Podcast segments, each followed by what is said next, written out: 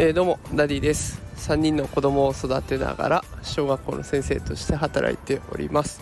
えー、このラジオでは育児や教育のことについて、えー、毎日発信をしています、えということで今日は祝日ですね。すみません。今ちょっと外が騒がしいと周りが騒がしいと思うんですけど、え子供たちの公園に付き合いながらこのラジオを収録しているところです。一番下の子は今家で寝ています。で、えー、上の子2人を連れてやっていますがこう適度に距離を取りながら逃げながらラジオ収録をしているというような感じですね。いやもう子供たちは元気です。さあということで、えー、今日はですね情報収集のコツ閉ざされたインターネットというテーマでお送りしたいと思います、えー、お子さんがねもう今1人1台タブレットが支給されている中できっといろんな調べ学習とかもねタブレットでやってるんじゃないかなと思います。あの情報収集って聞くといろんな方法が今はありますよね。テレビラジオ新聞それからインターネット。で、えー、インターネットで情報収集に頼りすぎるのはちょっと危険かもしれないよというとこことを投稿しようと思います。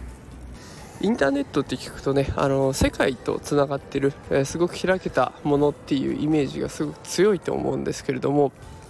皆さんどうでしょうかね？あのヤフーニュースだとかあとはアマゾンでショッピングあといろんな調べ物してると自分の好みに合った情報が提供されていきませんかね、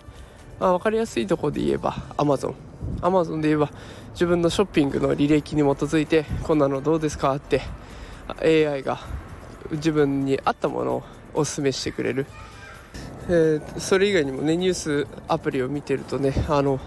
私昨日すごくあ今日ですねすごく驚いたことがあってあのスマートニュースというニュースアプリを普段使っていたんですね前まで。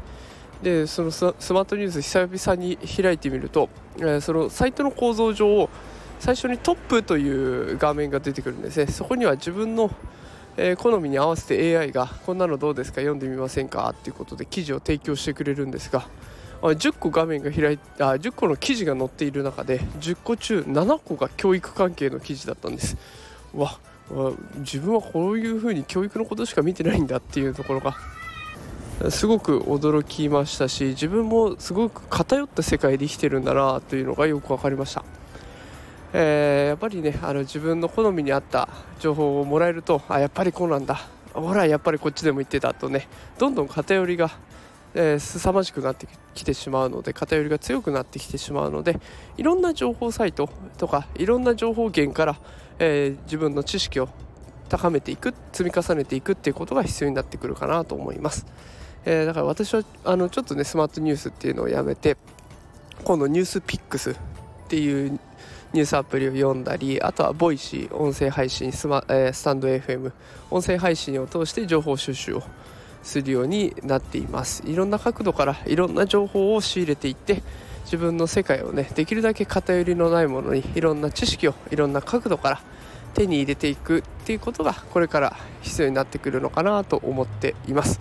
えー、ぜひお子さんがねあの、まあ、ゲームのことをいっぱい調べてるとかなるとちょっと情報偏ってくると思いますので、えぜひいろんなことを調べていくっていうところちょっと習慣につけてあげたりあとは新聞を読んだりニュース見たりしてねいろんなニュースが面白いんだよっていうところをお家の人と一緒に感じていくと